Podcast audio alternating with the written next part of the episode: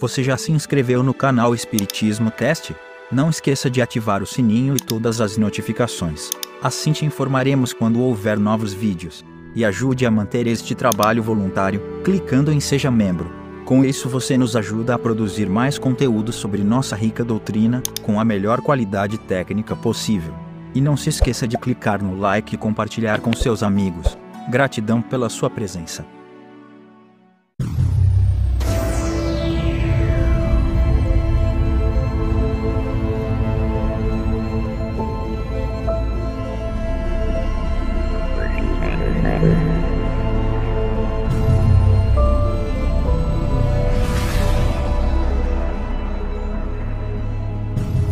Meus amigos, minhas amigas, como é que vocês estão? Sejam bem-vindos a mais um estudo da Gênese, os milagres e as predições segundo o Espiritismo, não segundo o livro da Gênese lá, tá? Nós estamos estudando sobre a criação do universo, vimos muita coisa bacana é, e que foi trazido em 1850, 60, por aí, quando não haviam os instrumentos de observação que nós temos hoje então, o conhecimento que a gente tem do universo hoje não tinha nem um tiquinho de unha daquela época. E, no entanto, os espíritos já nos traziam informações valiosas e preciosas. Então, hoje nós vamos estudar a eterna sucessão dos mundos, ainda dentro do capítulo 6. Vimos que uma única lei, primordial e geral, foi otorgada ao universo para lhe assegurar eternamente a estabilidade e que essa lei geral nos é perceptível aos sentidos por muitas ações particulares que nomeamos forças diretrizes da natureza.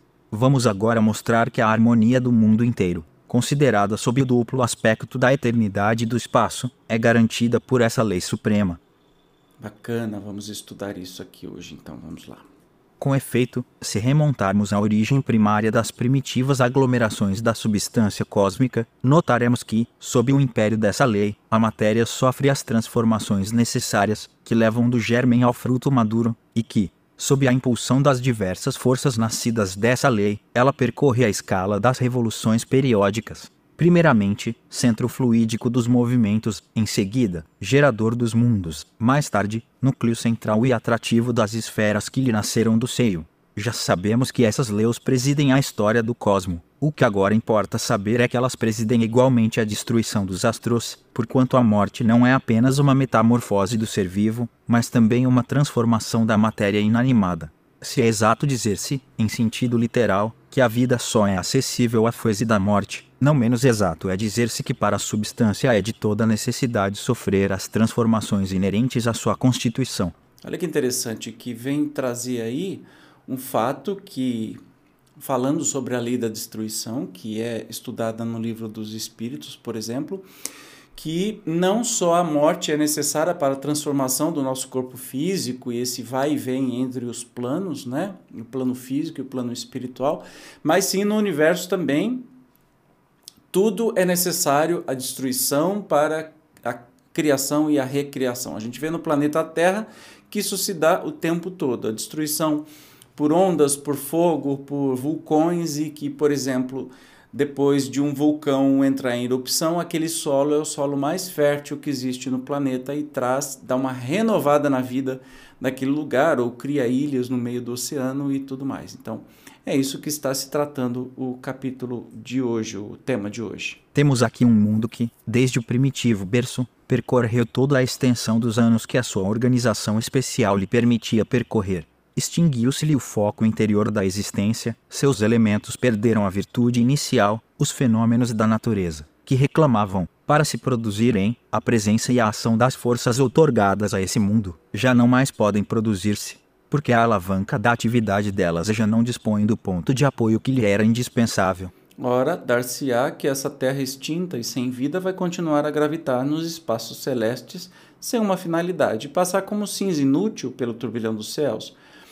Dar-se-á permaneça inscrita no livro da vida universal quando já se tornou letra morta e vazio de sentido? Não as mesmas leis que a elevam, a elevaram acima do caos tenebroso e que a galardoaram com os esplendores da vida, as mesmas forças que a governaram durante os séculos da sua adolescência, que lhe firmaram os primeiros passos na existência e que a conduziram à idade madura e à velhice, vão também presidir a desagregação de seus elementos constitutivos a fim de os restituir ao laboratório onde a potência criadora aure incessantemente as condições da estabilidade geral. Esses elementos vão retornar à massa comum do éter para se assimilarem a outros corpos ou para regenerarem outros sóis.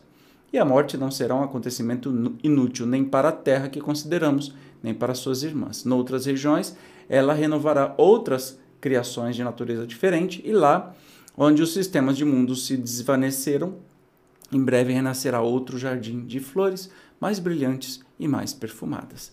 Olha que coisa linda! Nada é inútil né, durante até a desagregação. Ele está falando da desagregação da Terra, quando acontecer, por exemplo, vai, vai demorar um bom tempo, ou de todos os planetas, de todos os sóis. A gente sabe pela ciência que o Sol chega numa idade que ele se torna um gigante, né? É, eu sempre confundo as coisas, um gigante branco, um gigante vermelho, depois um anão branco. Enfim, ele passa por uma vida útil, que é muito grande, que a gente não consegue nem imaginar, e depois ele simplesmente explode, consome todo o seu sistema planetário em volta dele depois ele vira um anãozinho e provavelmente ele vira até um buraco negro. E tudo isso faz parte dessa reciclagem de vida, né? É, o mesmo que acontece com a gente na vida aqui na Terra. Desde uma formiguinha, de uma bactéria, de um ser vivo, de uma árvore, de uma planta, de pedras, enfim, até os seres inanimados passam por transformações e com o universo não seria diferente, né? Desse modo, a eternidade real e efetiva do universo se acha garantida pelas mesmas leis que dirigem as operações do tempo. Desse modo, mundos sucedem a mundos, sóis a sóis, sem que o imenso mecanismo dos vastos céus jamais seja atingido nas suas gigantescas molas. Onde os vossos olhos admiram esplêndidas estrelas na abóbada da noite, onde o vosso espírito contempla irradiações magníficas que resplandecem nos espaços distantes, de há muito o dedo da morte extinguiu esses esplendores, Dia muito vazio sucedeu a esses deslumbramentos e já recebem mesmo novas criações ainda desconhecidas. A distância imensa que se encontram esses astros, por efeito da qual a luz que nos enviam gasta milhares de anos a chegar até nós, faz com que somente hoje recebamos os raios que eles nos enviaram longo tempo antes da criação da Terra e com que ainda os admiremos durante milhares de anos após a sua desaparição real. 49 que são os seis mil anos da humanidade histórica, diante dos períodos seculares, segundos em vossos séculos, que são as vossas observações astronômicas, diante do estado absoluto do mundo, a sombra eclipsada pelo Sol. E a gente vai vendo que realmente é, o período de vida que a gente tem, né, e até de humanidade, é nada. E perto dos descobrimentos que nós tivemos nos últimos anos, é ínfimo é ridiculamente pequeno. Né? E que há estrelas que a gente vê hoje que já se extinguiram há milhares de anos. Então a gente está vendo uma lembrança póstuma dessas estrelas que já não existem mais, mas de tão longe que estão, a luz dela ainda está chegando para nós. Então a gente olha para o passado, enxerga o passado. E que isso faz parte do, do ciclo de vida né, do universo inteiro, não só o nosso. Então, quando a gente pensa, ah, por que, que a gente morre e não sei o quê? Então, olha como tudo funciona e como a morte é sinônimo também de nova vida, que tudo precisa uh, ressurgir. Não é? Logo, reconheçamos, aqui como nos nossos outros estudos, que a Terra e o homem são nada em confronto com o que existe, que as mais colossais operações do nosso pensamento ainda se estendem apenas sobre um campo imperceptível, diante da imensidade da eternidade de um universo que nunca terá fim. E, quando esses períodos da nossa imortalidade nos houverem passado sobre as cabeças, quando a história atual da Terra nos aparecer qual sombra vaporosa no fundo da nossa lembrança, quando, durante séculos incontáveis, houvermos habitado esses diversos degraus da nossa hierarquia cosmológica, quando os mais longínquos domínios das idades futuras tiverem sido por nós perlustrados em inúmeras peregrinações, teremos diante de nós a sucessão ilimitada dos mundos e por perspectiva a eternidade imóvel.